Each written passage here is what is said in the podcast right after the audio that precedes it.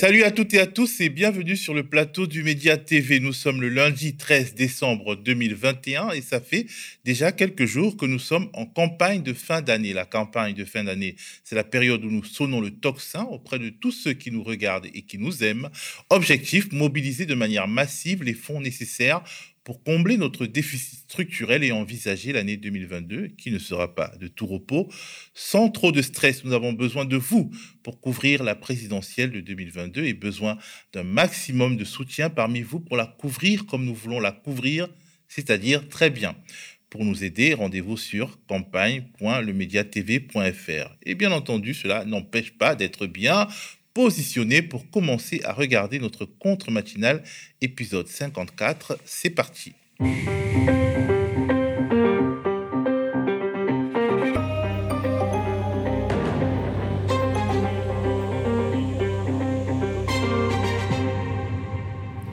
Aujourd'hui, c'est lundi et les lundis, c'est le zapping politique du week-end. Un zapping que je commenterai cette fois-ci avec Pablo Pio-Vivien, journaliste, responsable éditorial de Regard. Regard, c'est une revue et aussi un site d'actualité engagé à gauche. Ensemble, nous parlerons beaucoup de ce qu'on pourrait désigner, comme la télénovela de fin d'année à la gauche de l'échiquier politique français télénovela dont le premier épisode a été une lettre ouverte et une vidéo postée euh, sur Internet mercredi dernier et depuis, euh, après les, sorties télévisées d'Anne Hidalgo et cette euh, lettre de Arnaud Montebourg, le feuilleton s'est emballé. Alors, euh, euh, hier dimanche, c'était jour de référendum en Nouvelle-Calédonie, un référendum en réalité, la troisième consultation depuis l'année 2018 qui a vu la victoire du non à l'indépendance, une victoire définitive censée mettre un terme au long processus né des accords de Nouméa signés en 1998. Alors, euh, problème résolu, non, parce que ce référendum a été boudé par plus de 50% du corps électoral, ce dont peuvent se prévaloir les partis indépendantistes qui avaient appelé au boycott. J'en parlerai avec Younous Omarji par téléphone. Younous Omarji est député européen pour le compte de la France insoumise et il suit de manière particulière l'actualité des Outre-mer et plus particulièrement, bien entendu, celle de la Nouvelle-Calédonie. Mais on commence par la titrologie. Assange, libéré Assange, la revendication s'affiche en grosses lettres à la une du quotidien d'inspiration communiste L'Humanité. Et pour une raison simple, le fondateur de Wikileaks pourrait être extradé aux États-Unis après un nouveau revers judiciaire, écrit l'UMA, qui note que les appels à une intervention de la France se multiplient combativité et courage de l'engagement sont aussi à la une du quotidien catholique La Croix, qui nous emmène dans un reportage à Calais une nuit avec les migrants. L'envoyé spécial de la Croix a suivi le père de Mester, un jésuite de 72 ans qui a fait 25 jours de grève de la faim pour protester contre le sort fait aux exilés de Calais et qui a décidé par la suite de dormir dans la jungle à leur côté. La présidentielle qui vient est à la une de Libération qui fait un focus sur le candidat de Europe Écologie Les Verts, Yannick Jadot. Union à gauche, Jadot sous pression écrit Libération au centre de l'attention depuis la proposition de primaire d'Anne Hidalgo et malgré les appels de plus en plus pressants en faveur d'un élan commun, le candidat écolo continue de tergiverser, écrit Libé, qui nous apprend qu'Anne Hidalgo ne comptait de toute façon pas rallier Jean-Luc Mélenchon à son idée, mais espérait convaincre Yannick Jadot. Selon Libé, les pressions sur Jadot se poursuivront tant qu'il n'aura pas effectué une percée au sein de l'opinion publique et des sondages. S'il décolle dans les jours et semaines qui viennent, personne ne l'enquiquinera plus, mais sa posture deviendra intenable s'il continue de plafonner. Le référendum de ce week-end sur le thème de l'autodétermination de la Nouvelle-Calédonie, autrement appelé Kanaki, est à la une du Figaro, le quotidien de la droite traditionnelle, titre à une La Nouvelle-Calédonie fait le choix de la France. Le Figaro note tout de même l'abstention record, mais se réjouit que la victoire du non ouvre la voie à une période de dialogue qui doit aboutir au nouveau statut de l'archipel. Autre tonalité chez Mediapart. Le quotidien indépendant en ligne titre Macron se félicite de résultats qui ne veulent rien dire. Mediapart insiste sur l'abstention record, conséquence du boycott prôné par le FLNKS, le Front de libération nationale kanak et socialiste, encore plus marqué dans les communes indépendantistes de cette abstention. L'entêtement du président de la République à conclure le processus de décolonisation en l'absence du peuple colonisé rend politiquement caduques les résultats du scrutin, martel Mediapart. Dans la presse indépendante en ligne, un article de fond très intéressant dans Reporter, le quotidien de l'écologie. Reporter publie une interview passionnante de Samuel Alison, directeur de recherche au CNRS. Écologue et évolutionniste, il est spécialisé dans l'étude et la modélisation des maladies infectieuses. La stratégie Covid la stratégie zéro Covid bousculée par les variants du virus, c'est le titre de cet entretien. C'est le variant Delta, beaucoup plus contagieux que les autres, même s'il n'est pas plus agressif, qui a rendu la stratégie de certains pays qui voulaient faire disparaître purement et simplement le Covid de leur directoire intenable. C'est désormais peine perdue. Pourquoi et comment les variants apparaissent-ils? Qu'est-ce que le variant Omicron va changer? Ce sont quelques-unes des questions auxquelles il répond avec prudence et érudition. La nouvelle donne apportée par Omicron par rapport au variant Delta tient en une expression échappement immunitaire. En gros, ce variant, qui est d'ailleurs parti d'une souche bien plus ancienne que le variant Delta, s'est adapté aux immunités acquises, notamment par le vaccin, et a appris à les contourner. Dans une mesure qu'on ne peut pas encore évaluer, on écoute une lecture des explications de Samuel Alison. Nous nous attendions à voir arriver des mutations permettant un échappement immunitaire. Autrement dit, des mutations aidant le virus à se reproduire chez des hôtes immunisés, que ce soit par voie naturelle ou vaccinale. Il était logique que de telles mutations arrivent, puisqu'environ la moitié des humains sont désormais vaccinés, et que beaucoup ont guéri d'une infection. Désormais, le virus évolue dans un environnement majoritairement constitué d'individus dont le système immunitaire est capable de le reconnaître et de l'attaquer. La pression de sélection est donc grande en faveur de mutations permettant d'échapper à ce système immunitaire. S'il faut être prudent, explique Samuel Alison, on peut déjà considérer que le variant Omicron ne sera pas plus virulent que les autres, mais ce qui ne signifie pas qu'il sera moins dangereux dans la mesure où, justement, il se caractérise par le fameux échappement immunitaire. Avec lui, les personnes vaccinées perdent l'avantage comparatif comparatif qu'elles avaient avec euh, le variant Delta, par exemple, qui n'a pas sauvé les patients de la contamination, mais a limité l'impact des formes graves. Sans trop spéculer, on peut émettre l'hypothèse que si le succès d'Omicron ne vient pas de sa transmissibilité, propriété donc souvent liée à la virulence, mais de son échappement immunitaire, dans ce cas il pourrait être moins virulent que le variant Delta.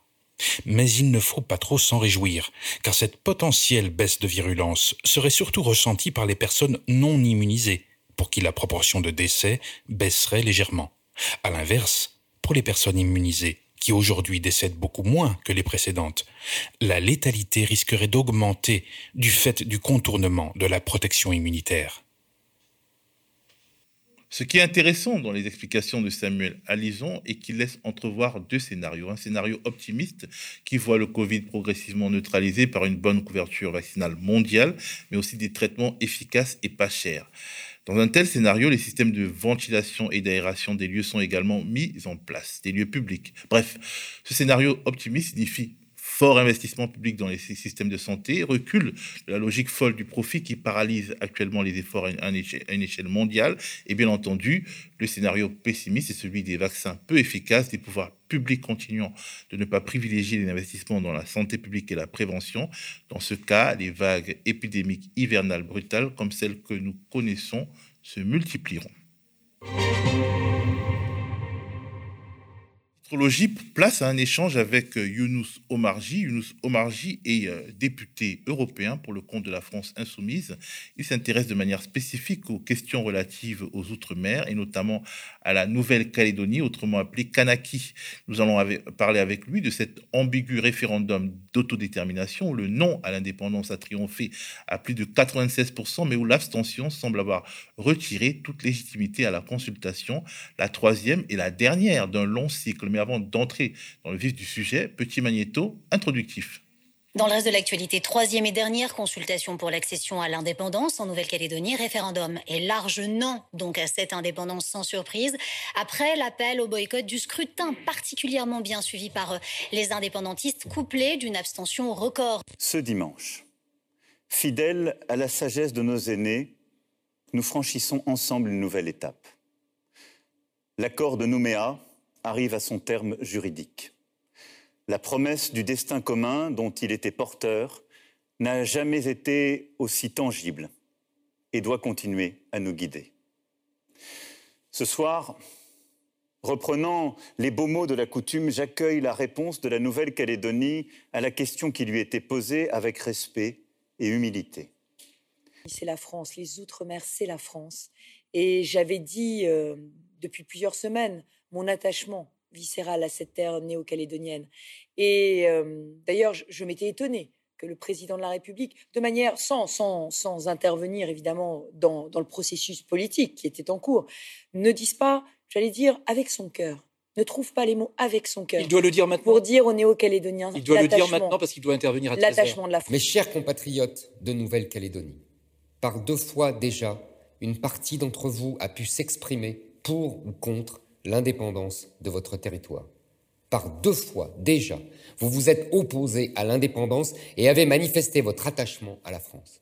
Malgré tous les renoncements de l'État depuis plus de 30 ans et malgré tous les stratagèmes mis en place par une élite socialiste idéologue pour favoriser le camp indépendantiste, je pense que c'est aux deux partis de s'accorder sur les dates et les formes des élections. Sinon, nous sommes revenus à la case départ c'est-à-dire à celle dans laquelle on était en 1987. Les indépendantistes ne reconnaissent pas un résultat, donc ne reconnaissent pas la légitimité du pouvoir. Les autres de l'autre côté vont dire, comme a dit Madame Bécard, bah alors si c'est comme ça, il n'y a aucune élection qui vaut rien. Si on repart dans cette logique, on, retourne euh, à la confrontation. Bonjour Younous, Younous Omarji. Et merci d'avoir répondu euh, positivement à notre invitation très matinale.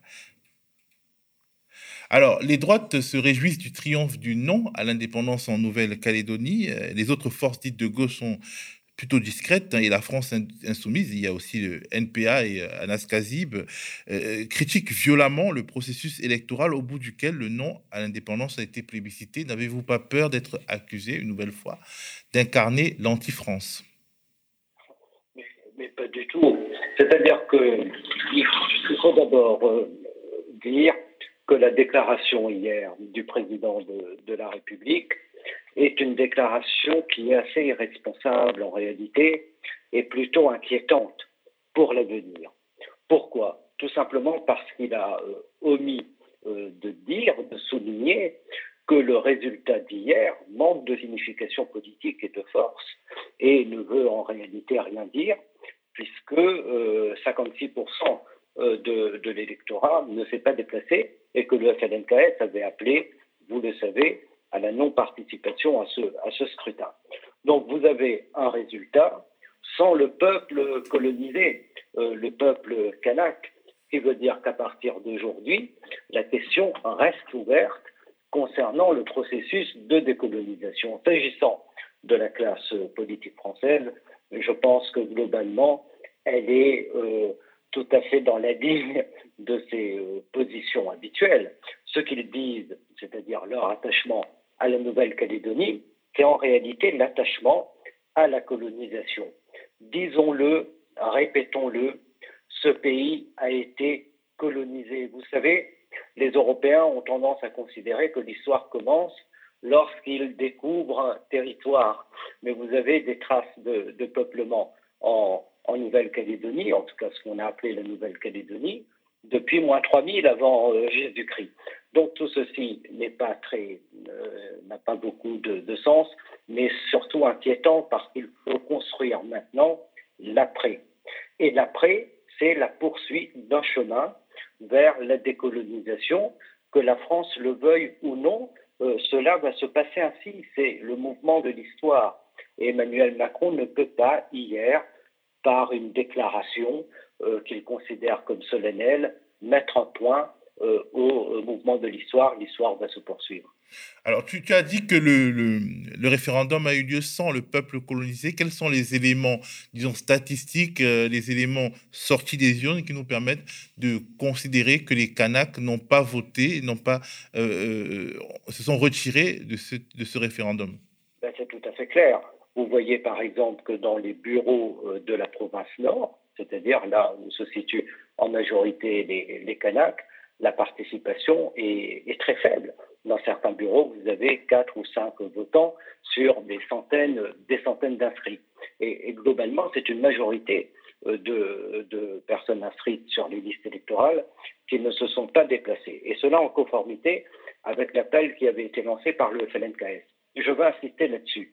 L'État n'a pas tenu sa parole parce que Édouard Philippe, lorsqu'il était Premier ministre, avait euh, s'était engagé auprès euh, des, euh, des, différentes parties à ce qu'il n'y ait pas de consultation organisée en, entre juin 2021 et juillet 2022, pour un certain nombre de raisons, et en particulier pour que ce scrutin ne devienne pas captif, otage d'une campagne présidentielle en France. Et nous le voyons bien. En réalité, ce scrutin aujourd'hui est instrumentalisé. Vous savez qu'après le scrutin s'ouvre aussi euh, une période. Et celle-ci doit, doit, pouvoir euh, être ouverte dans, une, dans un climat euh, qui soit débarrassé de tout objectif objectifs électoraux ou, politiciens. Quand tu dis s'ouvre une période, c'est quel type de période qui s'ouvre maintenant? Mais Vous avez aujourd'hui une période qui s'ouvre pour aller vers un nouveau statut pour, euh, pour la Nouvelle-Calédonie. Sauf que euh, les Kanaks sont dans une autre logique, une autre dynamique. Vous avez vu que le président du Congrès, Roch Wamitan, s'est rendu euh, la semaine dernière à l'ONU auprès de l'instance pour la décolonisation, puisque vous savez que la Nouvelle-Calédonie est inscrite comme étant un pays restant à être décolonisé.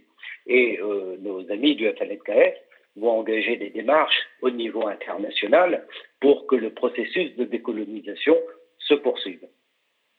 Alors tu as écrit L'État français prend un risque d'avoir préféré la violence institutionnelle à l'esprit de dialogue et de respect du processus engagé depuis les accords de Matignon et Nouméa, aujourd'hui rompus et qui doit être retrouvé.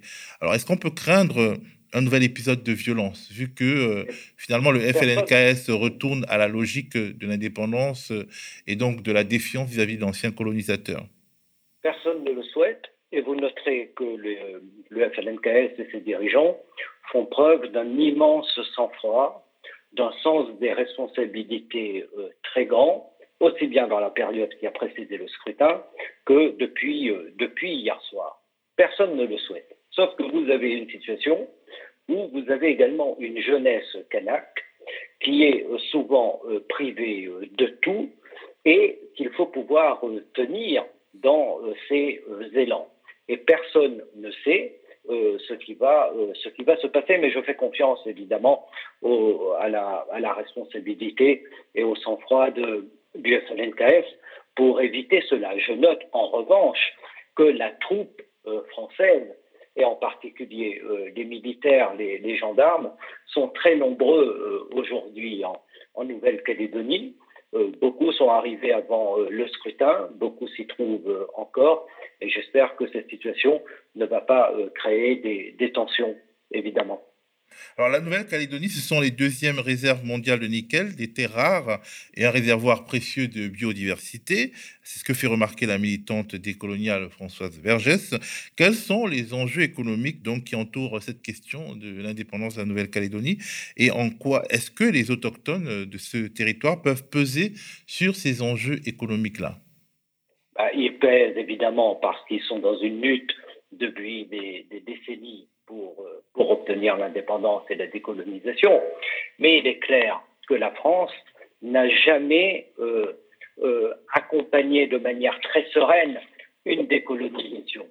Et c'est pourquoi le processus en Nouvelle-Calédonie était extrêmement intéressant, parce qu'il y avait là une possibilité de réussir une décolonisation. Pourquoi la France a toujours été très réticente?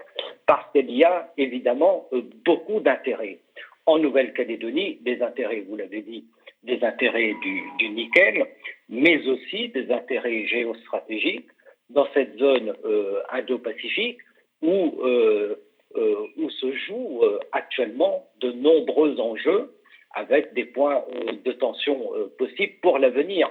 Et toute l'affaire concernant les sous-marins a bien montré combien la France a une volonté très forte de rester dans le jeu dans cette grande zone euh, du, euh, du Pacifique, avec aussi une obsession, il faut bien le dire, une obsession chinoise.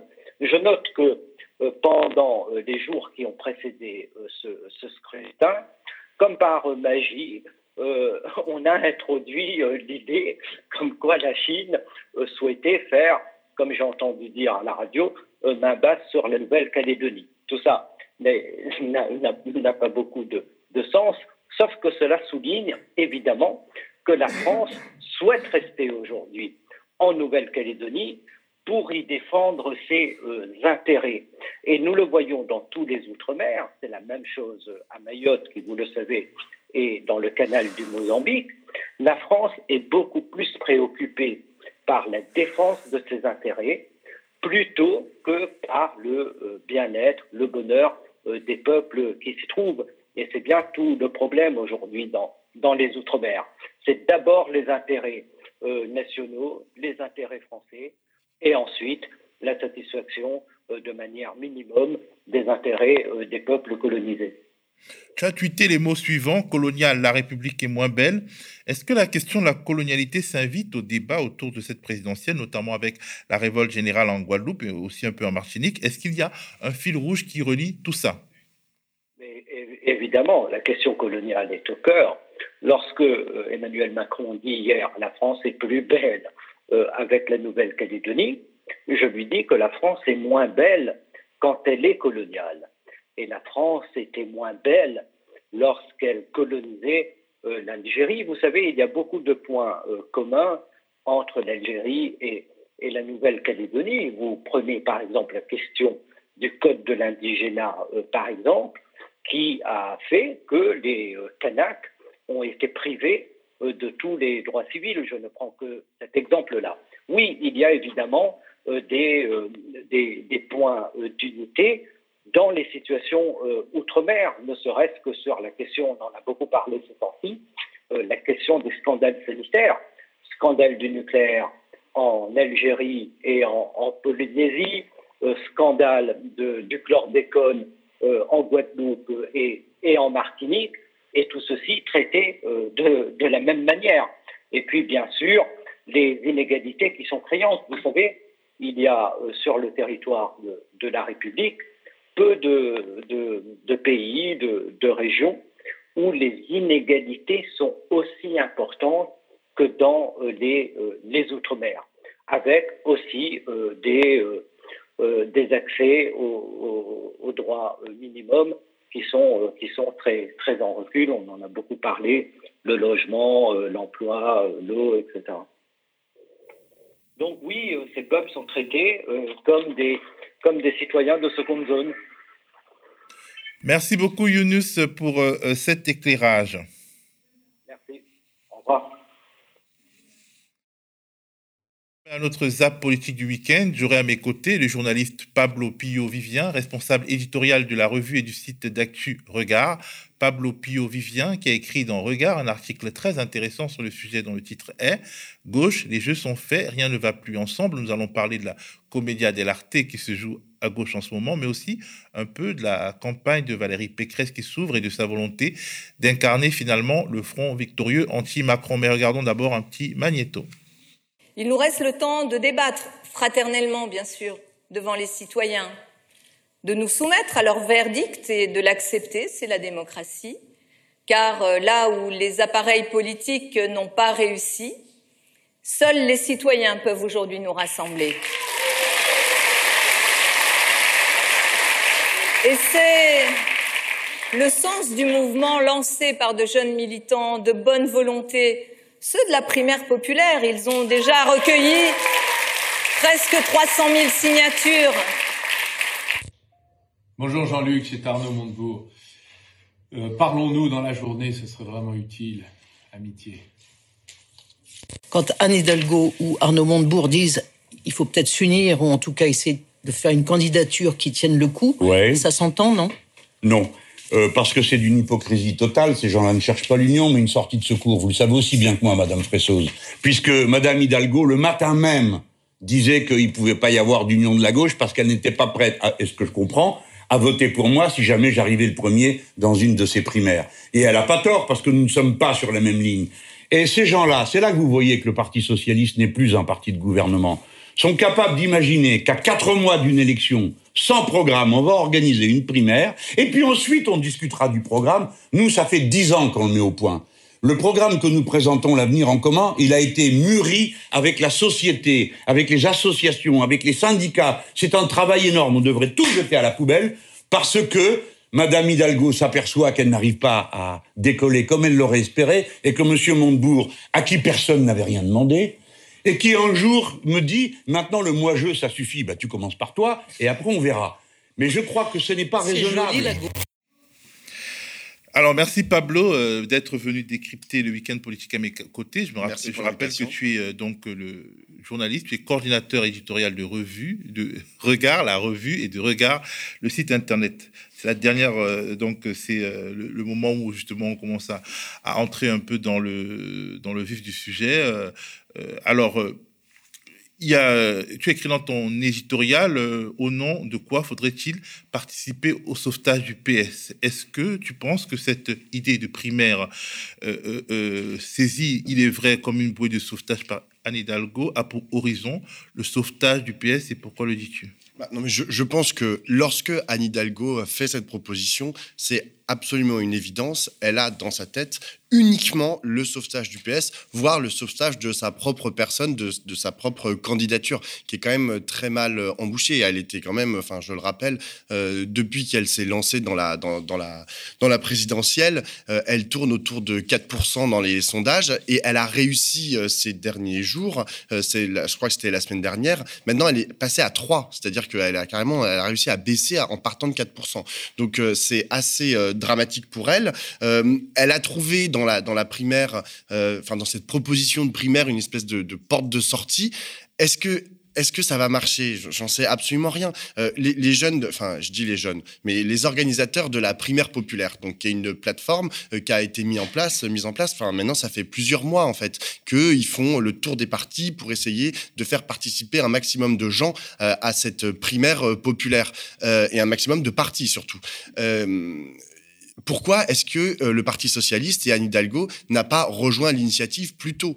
Ils ne l'ont pas rejoint, elle ne l'a pas rejointe parce que précisément elle pensait pouvoir euh, faire euh, décoller dans, les sondages. Donc c'est absolument, enfin c'est absolument évident que de son point de vue, il s'agit de trouver une espèce de, de, de, bouée de secours de dernier recours, en gros, pour essayer de sauver sa candidature. Mais pas forcément d'ailleurs sa candidature, juste de sauver la face. Parce que je pense qu'elle est sincère lorsqu'elle dit euh, Moi, je pourrais euh, m'effacer euh, derrière le ou la gagnante de, cette primaire, si c'était Yannick Jadot ou si c'était Arnaud Montebourg ou Christiane Taubira éventuellement. mais le, problème, c'est est-ce que cette proposition est crédible? Et ça, c'est une autre question. Parce qu'on a bien vu ces derniers jours, les autres candidats euh, déclarés euh, à gauche ont tous fermé la porte. Là, tu as parlé de bid. Ah bah c'est un bid total. Enfin, je veux dire, dès le lendemain. En fait, moi, au départ, lorsque j'ai entendu Anne Hidalgo, je me suis dit, bon, elle a dû caler ça au moins avec un ou deux candidats. Je me suis dit, au moins avec Jadot, par exemple. Ou Arnaud Montebourg. Ou Arnaud Montebourg, exactement. Mais en fait, vraiment, son, arrivée, elle a fait ça sur, au JT de, 20h de, TF1.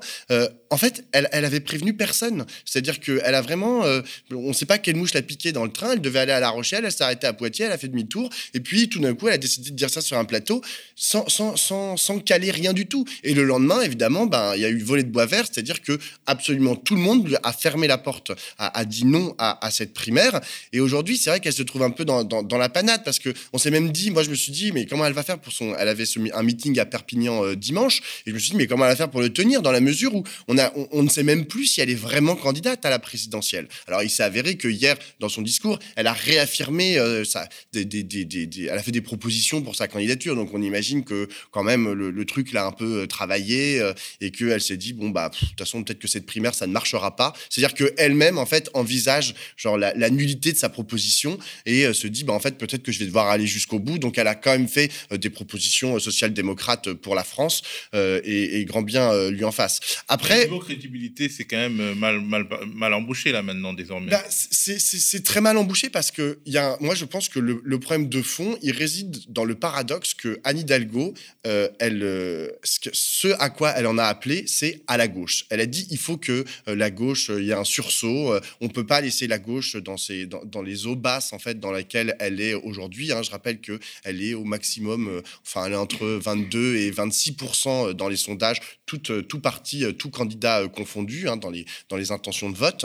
Anne donc elle en appelle à la gauche, et le seul problème, c'est qu'elle-même croit qu'elle est l'incarnation, enfin pense être une des incarnations de la gauche, alors même que beaucoup de gens, notamment des sympathisants de la gauche, considèrent que vraiment le Parti socialiste est le parti qui, par excellence, a trahi la gauche, a trahi ses engagements à gauche, donc ne le situe même plus à gauche. Hein. Ils disent, oh, de toute façon, le PS, c'est de droite.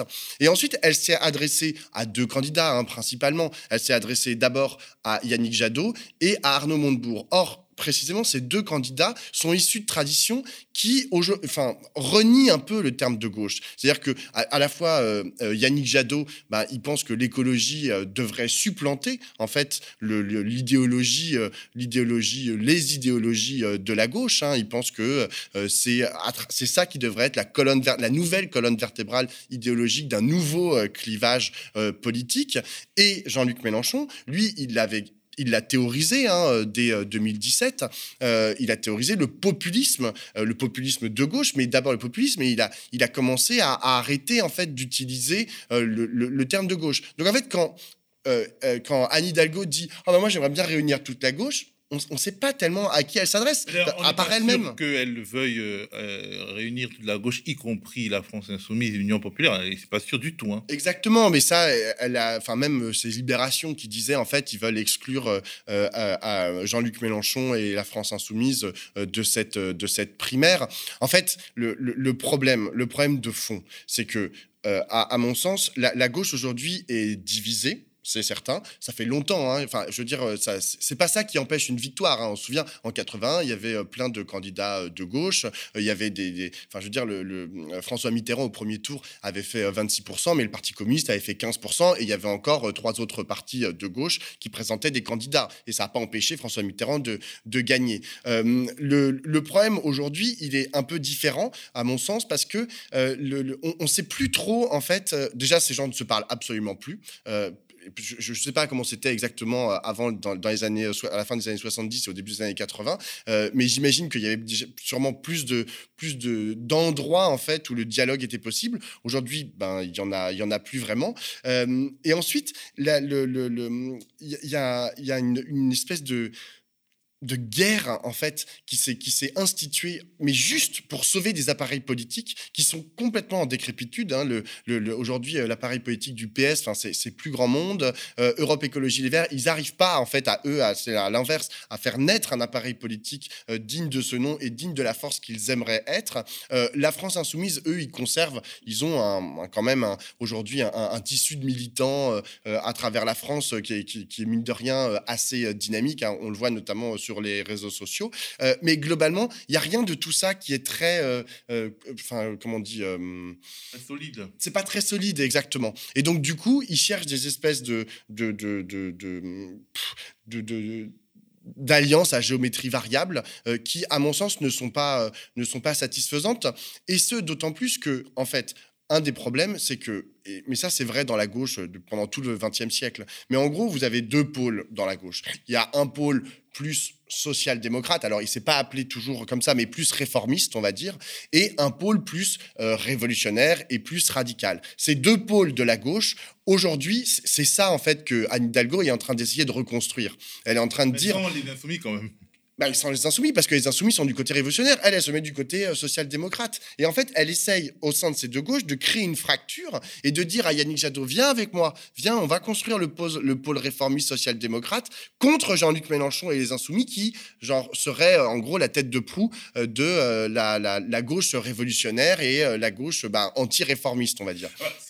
Du coup, en fait, quelque part, en agitant, en récupérant l'idée de primaire populaire, elle l'a trahi parce que la primaire populaire ne, crée pas de division, de, de, ligne de séparation entre ces deux gauches. En fait, finalement, dans sa proposition, euh, ça va vraiment de Ruffin à, au PS en réalité. Bien sûr, et il y, avait même euh, Poutou, etc., enfin, des, qui avait été plébiscité aussi dans les, dans, les différents candidats. Enfin, je veux dire, effectivement, c'était très ouvert.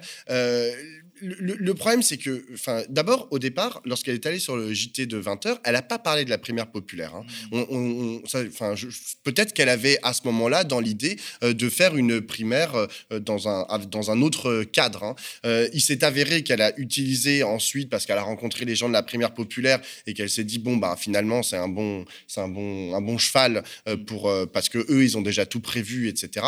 C'est-à-dire qu'ils ont des dates. Hein. La primaire populaire, il faut savoir, normalement, le le vote doit avoir lieu entre le 27 et le 30 janvier. Donc, elle, avait un cadre, en gros, qui était déjà préétabli. Parce que c'est vrai que sans ce cadre, on se dit, euh, euh, euh, imaginez organiser une primaire en l'espace de quelques semaines, avec les vacances de Noël qui arrivent, c'est quand même assez complexe. Donc, heureusement, elle a utilisé ce cadre. Effectivement, c'est une relative trahison, mais de toute façon, la primaire populaire, moi, j'ai jamais très bien compris le, exactement ce qu'il qu'il proposait. J'ai trouvé qu'à la base, la proposition n'était pas était pas idiote. Enfin, elle avait, elle avait le, mérite d'exister. C'est-à-dire qu'il disait bon bah on veut une candidature unique. Moi, je suis pas certain que avoir une candidature unique, ça soit vraiment l'alpha et l'oméga pour que la gauche gagne euh, dans ce pays. Mais enfin, eux, ils pensaient ça très bien et ils disent on va faire une primaire. Alors, euh, on va mettre cinq candidats hommes, cinq candidats femmes qui vont, qui, qui, auraient été les plus plébiscités. Et puis ensuite, il y aura un vote à ce qu'on appelle un vote à, à, préférence majoritaire. Enfin, c'est-à-dire qu'en gros, vous deviez classer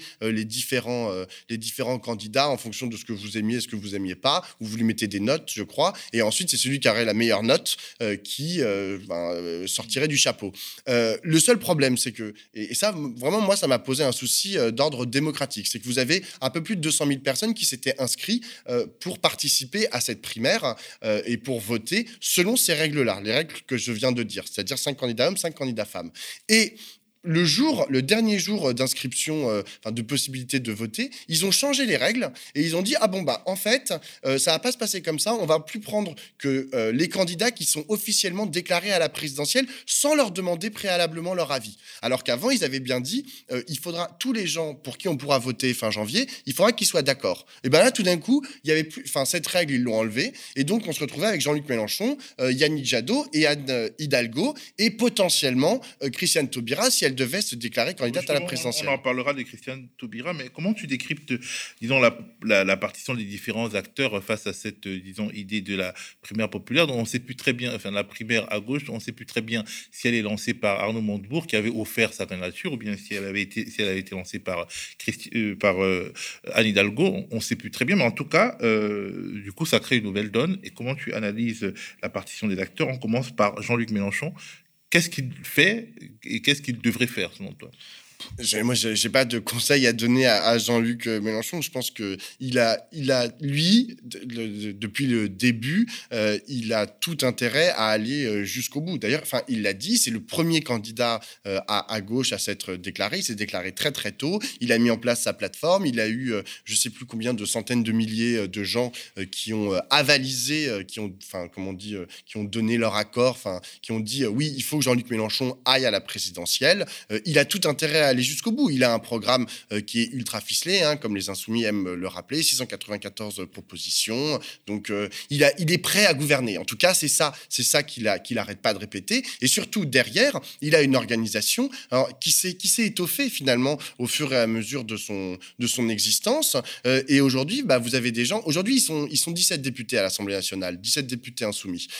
mais aujourd'hui, vous avez tout un appareil politique qui a aussi vocation à faire des campagnes, en leur nom et euh, à avoir euh, des sièges à l'Assemblée nationale. Et donc, tous ces gens-là, ils attendent après la, législative pour pouvoir se présenter. Et c'est une donnée importante parce qu'ils ont besoin, tous ces gens qui veulent se présenter à travers la France dans les plus ou moins 577 circonscriptions, ils ont besoin que Jean-Luc Mélenchon fasse un bon score au présidentiel pour après pouvoir se prévaloir de ce score pour faire campagne, faire une belle campagne et potentiellement euh, être élu. Donc il y, a tout ça qui rentre en ligne de compte. Donc je y a en plus Jean-Luc Mélenchon, ça fait quand même très longtemps qu'il dénonce le Parti socialiste, hein, qu'il explique que le Parti socialiste, c'est des gens qui n'ont plus rien à voir avec la gauche, etc. etc.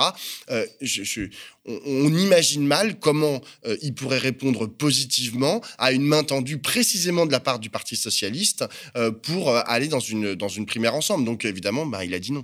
Yannick Jadot, Yannick Jadot, Libé justement parlait de, fait sa une, a fait sa une aujourd'hui sur Yannick Jadot en disant que quelque part il était sous pression. Est-ce que finalement les cadres écolos seraient plus prêts à, à envisager ce schéma avec Anne Hidalgo? Bah, il y, a, une grosse différence avec euh, la, position de Jean-Luc Mélenchon, c'est que déjà Jean-Luc Mélenchon et les Insoumis, j'avais oublié de le dire, eux, ils sont persuadés que tout d'un coup, la, campagne va, démarrer. C'est-à-dire que pour l'instant, euh, euh, force est de constater que Jean-Luc Mélenchon stagne un peu autour de 8, 9%, 10%, 11% dans les sondages, mais il n'arrive jamais à aller au-delà. mais les Insoumis, hein, les cadres Insoumis avec lesquels je discute souvent, me disent non, mais tu vas voir, à la fin, je sais pas, dans les dernières semaines ou dans les derniers mois, tout d'un coup, tous les indécis on va dire les 40% d'indécis qui sont jamais comptabilisés dans les sondages, et eh ben ceux-là, ils vont se prononcer et tout d'un coup, la candidature de Jean-Luc Mélenchon, parce que ce sont principalement des catégories populaires hein, dans ces 40% d'indécis, euh, et ben tout d'un coup la candidature de Mélenchon, elle va exploser et il va retrouver euh, peut-être pas les scores de, 2017, mais il va il va les avoisiner. Yannick Jadot c'est un peu différent parce que lui aussi sa, campagne, ben elle stagne hein, depuis le début, on va dire depuis le mois de septembre, il est autour de, 7-8%. je, je vois pas trop les ressorts qu'il pourrait utiliser pour pour essayer de la dynamiser. Donc du coup, euh, il, pourrait utiliser cette primaire. En plus, c'est vrai qu'il y a des vraies accointances, on va dire, euh, à la fois programmatiques et même dans le projet entre euh, Anne Hidalgo et, enfin, entre le Parti socialiste, on va dire, et Europe Écologie Les Verts. Donc ce serait pas totalement idiot qu'il y aille. Le seul problème, c'est que les écologistes sont persuadés que c'est leur heure. C'est-à-dire que... et c'est que quand on entre aussi dans le capot des sondages, on se rend compte qu'il y a une faible cristallisation moins de la moitié de, ceux qui disent qu'ils veulent voter Yannick Jadot sont sûrs de leur vote. Et donc, euh, il y a une faible cristallisation, contrairement à, Jean-Luc Mélenchon, qui a plus de deux tiers qui sont sûrs de leur vote. Et peut-être qu'il voudrait utiliser ça pour euh, avoir une sorte de renouveau à la Valérie Pécresse. Non, non, mais c'est tout à fait juste. Après, vraiment. Mais il n'y va pas quand même. Euh, exactement. Et, puis de toute façon, le problème de Yannick Jadot, enfin, je, au-delà du fait que hier il avait son, enfin avant-hier, c'était samedi, il a fait un, discours à, à, à Lyon, à Laon, je sais pas comment on dit, Laon ou Lan, euh, et euh, il a fait un, meeting, son premier meeting. Bon, outre le fait qu'il n'y avait pas quand même grand monde, c'était un peu, un peu poussif, etc. Moi, j'ai du mal à comprendre la, la aujourd'hui ce sur quoi il voudrait faire campagne, en fait, ce qui pourrait vraiment mobiliser plus que ça ne l'est aujourd'hui, euh, les foules pour euh, la candidature de, Yannick Jadot. Et j'ai l'impression, j'ai un peu l'impression qu'ils sont, ils sont bloqués en fait dans leur, euh, dans, leur développement. Ils étaient persuadés que comme ils avaient fait des scores vraiment, c'était plutôt pas mal ce qu'ils avaient fait au municipal. Ils avaient gagné 6-7 grandes villes, exactement. bien particulière. Exactement. Mais mais ils s'en sont pas forcément tout à fait rendus compte. Ils n'ont pas forcément fait le, ils ont pas forcément tiré le bilan en fait de cette victoire un peu à la Pyrrhus qui, qui démontrait qu'ils étaient, comme tu le dis, plus présent dans les, dans les, dans les centres-villes que dans les, que dans les campagnes. Et que cette fracture-là, il ne, il ne, pouvait pas la réitérer, il ne pouvait pas euh, se, baser dessus pour partir à la présidentielle. Dans la présidentielle, on a besoin de tous les Français et les Françaises, euh, y compris ceux de périphérie euh, urbaine. Et, et ça, je, pense que c'est ça qui va leur manquer.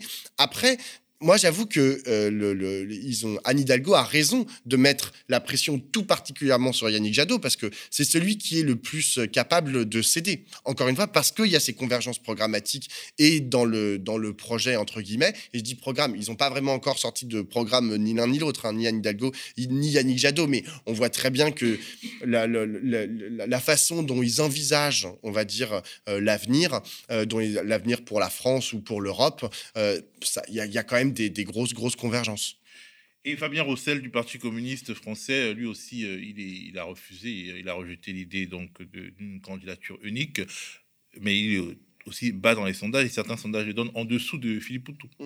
Oui, oui, euh, c'est sûr que le, moment euh, Fabien Roussel, c'est assez particulier. Il faut savoir que Fabien Roussel, il a été élu à la tête du Parti communiste euh, précisément sur une, enfin, sur une motion qui voulait la réaffirmation du, Parti communiste et du, du, communisme. C'est-à-dire que l'objectif, dès, dès, le départ, hein, c'était maintenant il y a plus d'un an et demi ou deux ans, c'était de dire il faut absolument que le Parti communiste soit alors, c'était pas dit explicitement, hein, mais, on, le lisait entre les lignes, euh, soit présent à la présidentielle, parce que ça fait trop longtemps qu'on n'est plus présent au présidentiel, qu'on n'a pas de candidat au présidentiel, et c'est pour ça, finalement, qu'on est en train de, disparaître euh, progressivement. Donc, c'est ça, en fait, qui est en train de remplir euh, Fabien Roussel. D'ailleurs, il le répète à chaque fois, il dit on a besoin d'un candidat communiste dans, dans, la présidentielle. Alors, c'est sûr que, malgré le fait qu'il est très souvent invité dans les matinales, il est très souvent invité à la télévision, on parle beaucoup de lui dans, dans les journaux, dans tout type de journaux. Hein. ça va jusqu'à Challenge et, Valeurs Actuelles, hein, qui parfois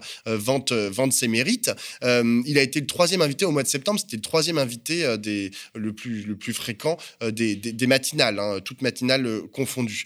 c'est vrai qu'il stagne autour de 1-2%. il, il est mais en même temps, je ne suis pas certain que l'objectif de Fabien Roussel, ça soit de faire, je vais le dire un peu, un peu durement, mais c'est, enfin, c'est pas, c'est, pas très, c'est pas très grave. Mais euh, je pense que son objectif, c'est pas d'être président de la République. Son objectif, c'est d'être présent, c'est d'occuper le terrain, c'est rappeler que l'idée communiste, l'idée qui est portée par le Parti communiste, elle a le droit de citer aujourd'hui et voir, elle est pertinente en fait pour, pour notre époque. Et c'est ça qu'il est en train de faire, c'est cette voie-là qu'il est en train de porter. Et donc du coup, il a, lui, il a aucun intérêt à se ranger. D'autant que vraiment là, les, les trois premiers mois de campagne, il a fait ses trois premiers mois de campagne en disant, je ne me rangerai derrière personne puisqu'on a besoin d'un candidat communiste. Donc il ne peut pas se ranger tout d'un coup derrière une, candidature socialiste ou une candidature écologiste. Alors Philippe Poutou nous a bien fait rigoler en disant qu'en gros, euh, euh, Arnaud Montebourg euh, avait appelé Jean-Luc Mélenchon et Jadot, mais n'avait pas pensé à l'appeler et qu'il tenait à, le dire pour éviter toute ambiguïté. Alors c'est quelque chose qui se murmure un peu en coulisses, mais pas beaucoup sur la place publique. En gros, derrière la primaire populaire, une sorte de retour sur la scène des présidentiables de Christiane Taubira s'organiserait. Tu en parles dans ton éditorial, d'ailleurs, dans Regard. On regarde un petit magnéto et on en reparle nous.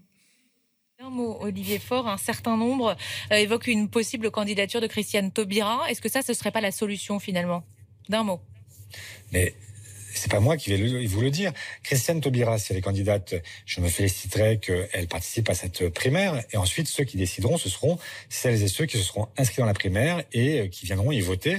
Et moi, je suis pour que, à un moment donné, il y ait un processus qui conduise à la désignation de quelqu'un. Et Christiane Taubira fait partie des gens qui, effectivement, pourraient y participer et euh, pourraient euh, éventuellement l'emporter. Merci Olivier Faure, c'était intéressant de vous écouter. Si c'est pas elle, c'est Christiane Taubira alors, est évoqué euh, la candidature de Christiane. Non, mais moi, je n'ai pas à être Christiane Elle peut être la candidate de tous? Je ne crois pas. On ne s'improvise pas candidate à deux mois ou trois mois d'une élection. Les coulisses, incroyable. Elle fait un déplacement, elle doit aller à La Rochelle à la mi-journée. Dans le TGV pour La Rochelle, elle euh, apprend que euh, Arnaud Montebourg va faire un texte où il dit qu'il est prêt à donner euh, donner sa candidature, euh, comment dit-on, sacrifier sa candidature sur l'autel de la gauche, mmh. si jamais, si jamais une primaire est organisée. Et euh, eh bien, il, fait ce texte. Mmh. Depuis quelques heures, quelques jours, il se murmure que Christiane Taubira serait OK pour être candidate si tout le monde se ralliait à elle. Anne Hidalgo, dans le TGV, se dit mince, il y a un axe Montebourg-Christiane Taubira qui est en train de se constituer. Il faut que je le stoppe. Elle arrive à Poitiers, elle décide de faire demi-tour. Elle rentre à Paris, officiellement pour des raisons sanitaires. Elle concocte cette idée-là sans prévenir personne. C'est la surprise du chef ce soir. Elle prévient pas les socialistes. Elle prévient pas évidemment Jean-Luc Mélenchon et Yannick Jadot. Mais premièrement pour stopper l'offensive de Christiane Taubira. Alors Pablo, euh, tu penses que l'hypothèse de la remise en selle de Christiane Taubira explique ce feuilleton de la, semaine et du week-end dernier, que quelque part c'est son alliance avec Arnaud Montebourg qui euh, a réussi euh, à créer une sorte de petit séisme pour finalement la remettre en selle ou en fait, je suis pas sûr que tout ça a été prémédité. Je suis pas sûr que euh, dans la tête d'Arnaud Montebourg, dans la tête d'Anne Hidalgo, derrière, en, arrière, dans les, en arrière-pensée, il y a forcément euh, Christiane Taubira. Euh, il s'avère que c'est vrai que son nom revient souvent sur les lèvres des différents à la fois commentateurs et des gens à, qui l'on parle. Après, la question c'est de savoir est-ce que c'est est-ce que c'est pertinent? Est-ce que c'est pertinent d'imaginer que Christiane Taubira pourrait être une candidate derrière lequel pourrait se ranger à la fois Arnaud Montebourg et, et Anne Hidalgo euh, Christiane Taubira, elle a, à la fois euh, une longue carrière politique, c'est-à-dire euh, c'est une personnalité politique de dimension nationale, ça c'est certain, avec un talent d'oratrice que vraiment ça personne ne peut lui, enlever. le problème c'est qu'elle a quand même derrière elle 20 à 30 ans de carrière politique et que c'est pas, on va dire, c'est pas tout rose, c'est-à-dire c'est pas toujours très gauche compatible, hein, euh, ce qu'elle a à la fois son soutien au gouvernement Balladur en 95, son à enfin son oui à Maastricht en, 92, et, c'est dit même son, passage, enfin plus récemment son passage euh, en tant que ministre de la de la justice, garde des sceaux euh, sous les gouvernements de Jean-Marc Ayrault et de Manuel Valls, avec où elle n'a rien dit sur la loi travail, elle est partie, elle n'a pas dit grand chose sur la déchéance de nationalité, enfin c'est quand même tout ça est quand même un peu lourd pour se dire, pour pouvoir imaginer qu'elle puisse être la candidate, la candidate euh, de la gauche euh, réunie ou la candidate commune de, de la gauche. Pour autant, elle a, à mon sens, euh, une, une, qualité, enfin quelque chose qui pourrait faire que sa candidature pourrait être un peu intéressante. Et c'est assez paradoxal avec ce que je viens de dire juste avant, mais c'est vrai que Christiane Taubira pour moi, elle est capable de mobiliser ce, que, ce dont Chantal Mouffe euh, euh, parle beaucoup, euh, c'est-à-dire les affects. elle est vraiment, et, en plus, elle clive. Et c'est ça qui est, c'est ça qui est intéressant. Et moi, je trouve que, en ce sens, elle, elle, elle, est, elle est assez, elle recoupe assez ce que dit Chantal Mouffe, même si c'était Jean-Luc Mélenchon qui, au départ, avait utilisé les travaux de Chantal Mouffe sur le populisme de gauche et c'est les était appropriés. Mais c'est-à-dire que Christiane Taubira, à la fois, elle clive, elle clive très fortement notamment avec la droite. Hein. La droite la déteste, la conchie absolument. C'est l'anti-Zemmour. C'est l'anti-Zemmour euh, absolu. Donc elle pourrait être très fortement clivée. Et en même temps, de par ses talents d'oratrice, elle peut aussi mobiliser euh, des affects. Alors après, la question c'est sur quelle base? Enfin, qu'est-ce qu'elle va dire en fait? Et ça, j'avoue qu'on ne sait pas trop ce qu'elle pense en fait sur, euh, sur aucun des sujets euh, importants euh, qui aujourd'hui ben, traversent notre société, à la fois sur les questions de, pouvoir d'achat ou sur les questions, même, mais même sur des questions précises, hein, sur la question des violences policières, où moi, pendant très longtemps, j'ai attendu la parole de Christiane Taubira. Je me suis dit, bon, elle va dire quelque chose, etc. Alors franchement, j'attends toujours, en fait. Euh, je, défie quiconque d'aller me trouver une, une, position claire de Christiane Taubira sur la question des violences policières. Et ça, je, pense que c'est un problème. Et je ne vous parle pas de tout le volet socio-économique où on ne sait absolument pas ce qu'elle pense. Mais à la limite, tout ça, ça peut se construire. Mais après, euh, c'est vrai que, comme le disait Stéphane Le Foll, comme le disait euh, Ségolène Royal, euh, je ne suis pas certain qu'on puisse s'improviser présidentiable quelques mois avant la, présidence. Enfin, c'est, certains médias, certaines indiscrétions nous disent qu'elle y réfléchit, qu'elle y pense. Est-ce que, à ton avis, elle a vraiment envie d'y aller? Est-ce qu'elle se dit qu'il y a une opportunité ou alors on la pousse dans le dos? Bah moi, j'en sais je, ne suis pas dans sa tête. Hein. Je, je, sais que euh, les, gens de la primaire populaire, hein, de, donc cette plateforme là qui organise la, primaire populaire, euh, eux, ils ont, ça en tête depuis pas mal de temps. Ils la sollicitent souvent euh, dans leurs événements. Hein. Je me souviens, il y a encore quelques semaines, elle participait via Skype parce qu'elle était en, Guyane. elle participait via Skype à un événement organisé par la primaire populaire où elle réaffirmait son soutien à la démarche de la primaire populaire. je, je sais Moi, le, problème, c'est que Enfin, si jamais elle se déclare, tout le monde va se demander mais pourquoi est-ce qu'elle ne s'est pas déclarée plus tôt? Et c'est une vraie question. Euh, bah, elle, avait l'occasion en septembre. Enfin, je veux dire, ça fait un an en fait que les gens viennent la chercher. Ça fait un an qu'il y a des pétitions sur Internet qui demandent la candidature de Christiane Taubira avec des milliers de signatures. Euh, il, y a des, tribunes dans, les médias. Il y a des hommes et des femmes politiques euh, qui demandent ça, qui appellent à sa candidature, qui dit, qui et, ça fait très longtemps. Donc pourquoi est-ce que elle a rien dit jusqu'à présent? Ou plutôt même elle a décliné euh, cette proposition. Euh, et pourquoi est-ce que tout d'un coup elle irait? Elle irait alors, et c'est là, on revient au début de notre conversation euh, sur, euh, par rapport à, Anne Hidalgo, elle irait pour sauver le, le, navire socialiste? C'est pour ça qu'elle irait? Mais ça, c'est pas une cause très noble, en fait. Enfin, je veux dire, euh, personne n'a rien à foutre de sauver le, Parti socialiste aujourd'hui. Enfin, je veux dire, ils peuvent se débrouiller tout ça. quand même. Oui, d'accord, quelques, quelques appareils, ceux qui en vivent, mais c'est un, c'est un vrai problème. Mais politiquement, ça tient pas la route. Alors, pourquoi cette croyance Taubira? Est-ce que ça dit quelque chose sur le fond foncièrement social-démocrate de ceux qui sont à la manœuvre pour une opération qui serait euh, plus arriver à évincer Jean-Luc Mélenchon que faire l'unité du camp du progrès social? Pourquoi cette croyance? Pourquoi ça ne va pas de soi d'imaginer que Christiane Taubira sera euh, euh, celle qui va sauver le peuple de gauche? Ça ne va pas de soi. Non, c'est tout à fait vrai. Après, il y a, un chiffre qui revient tout le temps, c'est 70% des euh, sympathisants euh, de gauche, euh, tout parti confondu, hein, sont pour une candidature unique. Et donc, il y a ce mantra, et, c'est vrai, hein, lorsque vous, vous parlez... Chacun pense à, son, Exactement, son leader. à son leader. Mais du coup, il y a beaucoup de commentateurs qui se disent bon bah on prend ces 70% et puis on va on va on va chercher en fait l'incarnation parfaite euh, pour euh, en gros répondre à toutes ces aspirations, le transcender et puis hop ça va être Christiane Taubira. Moi je, pense que c'est au-delà de la question sociale. Je, pense que les sociodémocrates effectivement et les réformistes euh, les réformistes mous on va dire cherchent une solution du côté de Christiane Taubira. Ça, c'est absolument certain. Mais après, est-ce que c'est vraiment la social-démocratie qu'incarnerait euh, Christiane Taubira si jamais elle était euh, candidate? Ça, j'en suis pas certain. Je suis pas certain parce que, en, vérité, son discours, euh, qui est quand même empreint d'une culture historique et littéraire très puissante, d'une poésie dans les mots, etc., et d'une capacité de mobilisation des affects, comme je le disais, à mon avis, il dépasse le cadre de la social-démocratie, de part malgré lui. et donc, du coup, les, les sociodémocrates, si jamais ils se rangeaient derrière elle, seraient peut-être un peu gênés aux entournures par la, par la tournure en fait que prendrait la candidature de, Christiane Taubira. Mais c'est vrai que enfin, aujourd'hui, euh, les gens qui, appellent à la candidature de, Christiane Taubira sont plutôt effectivement euh, les, sociodémocrates. Et je renvoie à un article fait par le, le, magazine, enfin le média Frustration euh, sur Christiane Taubira qui décline très bien ce que pourrait être la colonne vertébrale euh, idéologique et politique de Christiane euh, Taubira. Et effectivement, ça penche pas tellement en faveur, euh, en faveur de la gauche de la gauche. Alors, pendant ce temps, à droite, Valérie Pécresse essaye de se servir de son momentum et des sondages favorables pour se positionner, se poser en seule candidate capable de battre Emmanuel Macron et en candidate qui incarne toutes les droites, y compris celle de Ciotti, donc celle de Zemmour, dont elle drague les électeurs. Regardons un petit zap à ce sujet. Mes amis, il y a quelques semaines, on nous disait enterré, divisé, perdu.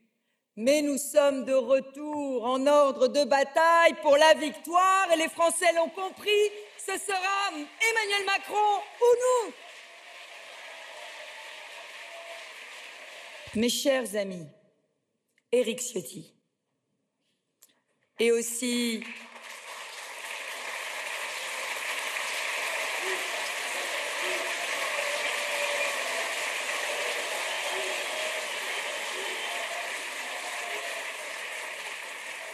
et aussi Michel Barnier.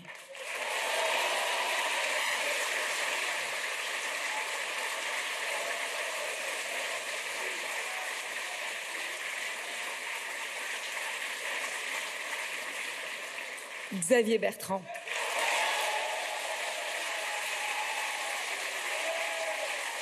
Le message ici, c'est que la droite est unie. Aujourd'hui, Éric Ciotti, après sa magnifique campagne, aura une place singulière auprès de moi dans la campagne, la place que tenait un Charles Pasqua auprès de Jacques Chirac, auprès de Nicolas Sarkozy. C'est cette droite que Éric Ciotti incarne, une droite forte, une droite d'autorité qu'il incarne et il l'incarnera à mes côtés. Alors Pablo, est-ce que Valérie Pécresse peut incarner, à ton avis, l'antimacronisme et finalement euh, porté par cet antimacronisme, s'opposer en opposant numéro une et gagner les élections bah, C'est assez drôle parce que à la base, euh, euh, Valérie Pécresse, c'était plutôt, euh, elle était plutôt très Macron compatible. Hein. Elle est, elle est bourgeoise. Enfin, elle incarne une certaine forme de bourgeoisie libérale, pro-européenne. Exactement. Elle est à la tête de la de la région la plus riche, enfin de, l'Île-de-France, hein, qui est une des régions les plus riches d'Europe. Donc vraiment, elle avait tout pour aller, pour ressembler exactement à Emmanuel Macron. Mais entre-temps, ben, il, y a eu, euh, la, campagne euh, des, de, la primaire euh, des, républicains, où là, on l'a vu en fait se, se, décaler sur la droite. Mais comme tout le monde, hein, comme Michel Barnier. Michel Barnier, on n'imaginait pas un ancien commissaire européen, très, genre, on va dire, chiracien, enfin, un vieux monsieur, etc. Ben, lui aussi, en fait, il s'est décalé. Il a tenu des propos genre complètement hallucinants sur l'immigration, comme les autres candidats, hein, comme Xavier Bertrand et Éric Ciotti. Pourquoi est-ce qu'il y a eu ce déplacement euh, de la, on dit de la fenêtre d'Overton euh, vers la droite de la droite euh, dans, pendant cette primaire des Républicains? Bah, C'est à cause de la candidature d'Éric Zemmour, qui est venu en fait genre, vraiment semer la zizanie dans, dans, cette campagne. Et enfin, ou plutôt, je dis la zizanie, mais plutôt attirer vers lui euh, tous, les, tous les candidats euh, de, des Républicains. Et donc, du coup, on se retrouve avec aujourd'hui, et d'ailleurs, Valérie Pécresse est quand même assez forte à, ce, sujet, parce qu'elle fait ce que n'a, ce que n'a pas fait Yannick Jadot euh, lorsqu'il a gagné la, primaire, la, primaire des Verts. Yannick Jadot, quand il, a, quand il a gagné la primaire des Verts, en gros, il a mis un peu Sandrine Rousseau, qui avait fait 49%, hein, et lui, il avait fait 51 au deuxième tour, donc ils étaient vraiment ric-rac. Euh, Yannick Jadot, il, avait récupéré, bien sûr, Sandrine Rousseau, il l'avait mis dans le dispositif, mais il n'avait pas récupéré euh, grand-chose de ce qu'elle pouvait représenter. Il n'a pas compris, en fait, ce qu'elle pouvait représenter. Euh, l'écoféminisme, on n'en entend pas tellement parler dans la bouche de Yannick Jadot, etc. Valérie Pécresse a fait exactement l'inverse. Valérie Pécresse, elle a dit euh, le, les LR, ça va être un 4 quarts. Je vais prendre un quart moi, un quart Ciotti, un quart euh, Xavier Bertrand et puis euh, un quart Michel Barnier. Et c'est là qu'elle est sa force. C'est-à-dire que là, elle est en train de. En plus, chez les, chez les, chez les Républicains, ils, croient beaucoup dans les incarnations, à droite plutôt. Ils croient beaucoup dans les personnes fortes et dans les personnalités. C'est les personnalités qui incarnent des idées. le, les programmes, ils n'en ont pas grand-chose à faire, etc. Ils ont besoin d'hommes ou de femmes fortes pour pouvoir euh, diriger un mouvement, pour pouvoir se présenter à, la présidentielle. Et elle, c'est ça qu'elle est en train de faire. Elle est en train de se faire une équipe euh, autour d'elle de gens quand même assez avec de la, de la, de la, de la, une grosse surface médiatique et politique. et c'est pour ça elle n'arrête pas de répéter Ciotti, ça va être mon passe-quoi, etc. il, représente ci, il représente ça. Et il sans arrêt, elle se, elle se présente avec ces gens autour d'elle. Le seul problème, c'est que Enfin, aujourd'hui, elle tient un discours qui est quand même d'une d'une dureté, d'une radicalité euh, d'extrême droite euh, sur les sujets, euh, sur des, les, sujets qu'elle met le plus en avant. Ça, reste quand même l'immigration, la sécurité. Enfin, je veux dire, moi, pendant la campagne DLR, c'était absolument hallucinant. En gros, elle a, elle a gagné électoralement, mais Ciotti a gagné idéologiquement.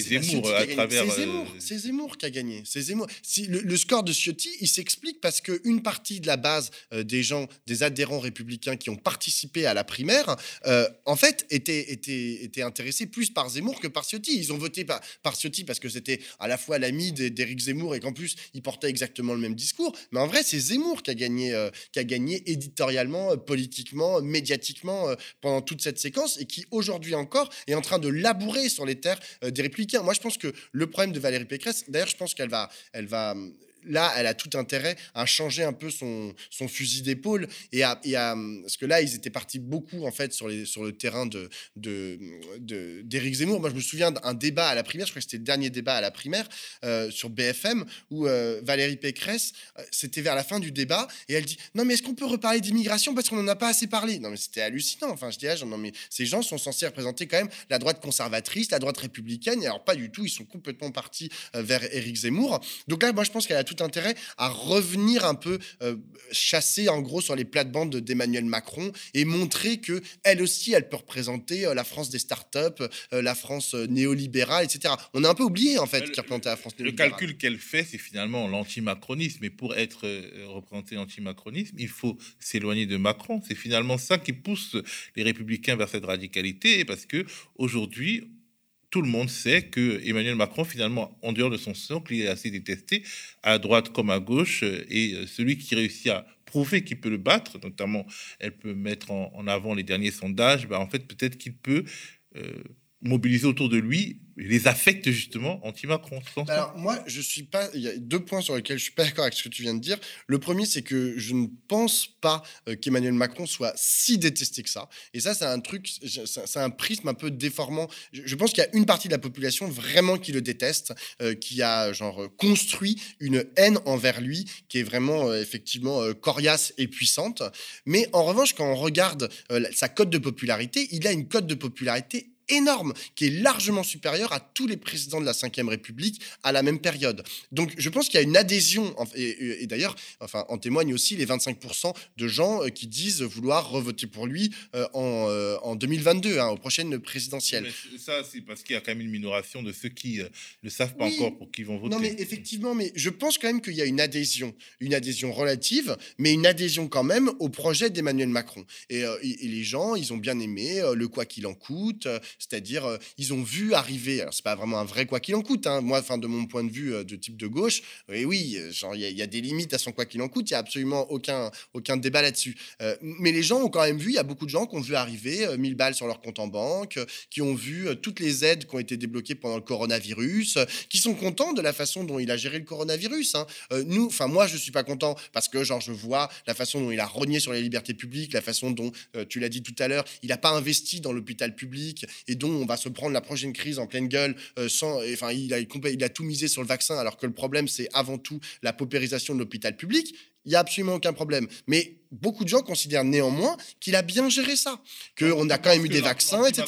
Ne, ne peut pas permettre de, de, rallier, de, de souder. Euh, non, je pense pas. Je, je pense au contraire qu'il va falloir qu'elle se macronise en fait dans la campagne. Et d'ailleurs, je pense que c'est ce qu'elle va faire. Pourquoi les gens changeraient pour elle?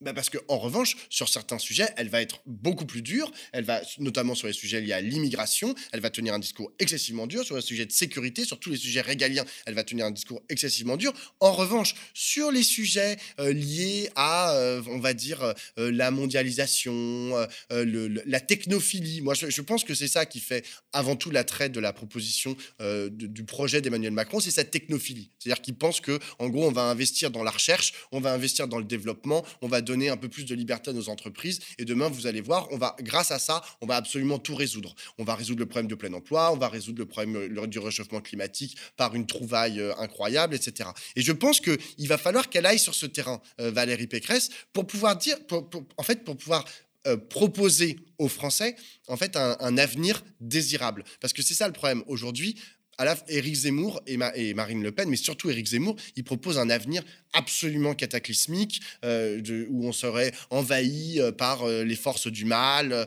et que hyper décliniste. Valérie Pécresse, elle était partie sur cette voie-là, mais je, pense que ça, ne peut pas tenir très longtemps en fait. Sinon, elle va se faire manger par Éric Zemmour. Donc, il va falloir qu'elle retrouve la, force pour proposer un projet désirable. Et ça, je pense qu'elle va aller chercher du côté de ce que raconte Emmanuel Macron. Alors, je voudrais euh, terminer en disant tout à fait, Pablo, mais cela ne nous regarde pas. Alors, merci d'être venu décrypter le week-end politique à mes côtés. Euh, la matinale d'aujourd'hui, la contre-matinale d'aujourd'hui, c'est terminé. Avant la fin, on me charge de vous transmettre un certain nombre de messages. Il faut partager la vidéo, il faut faire des likes pour donner à cette euh, émission, à cette contre-machinale, euh, le poids euh, algorithmique qui lui est nécessaire pour être montré à un maximum de personnes possible en replay. je veux aussi vous faire un petit point sur la campagne, donc l'ultime campagne de fin d'année qui est extrêmement importante. Nous sommes aujourd'hui à 8500 euros de dons. On doit finir à 30 000 euros pour finir l'année et puis être à 50 000 euros pour vraiment euh, augmenter, améliorer euh, ce qu'on a. Alors euh, voilà après donc la matinale, à 19h, vous aurez la diffusion de la dernière édition de l'Instant Porcher, la, nouvelle édition de l'Instant Porcher, notre émission économique hebdomadaire qui ne s'interdit pas des, bifurcations politiques. Il sera question de la proposition de primaire à gauche de Anne Hidalgo, de la guerre contre les services publics lancée par Valérie Pécresse aujourd'hui, une Valérie Pécresse qui marche sur les traces de Macron, Macron de 2017 sur le, thème des services publics et des fonctionnaires qui seraient trop nombreux. Il y a aussi eu un nouveau rapport sur les inégalités à la une du Monde. Euh, Thomas et euh, Lisa parleront aussi du bilan, du bilan d'Angela Merkel. Bref, euh, Ce sera passionnant, regardez, à 19h ce lundi. Et moi, je vous dis à demain pour la prochaine contre-matinale. Et n'oubliez pas, soutenez le Média TV si vous pouvez, bien sûr.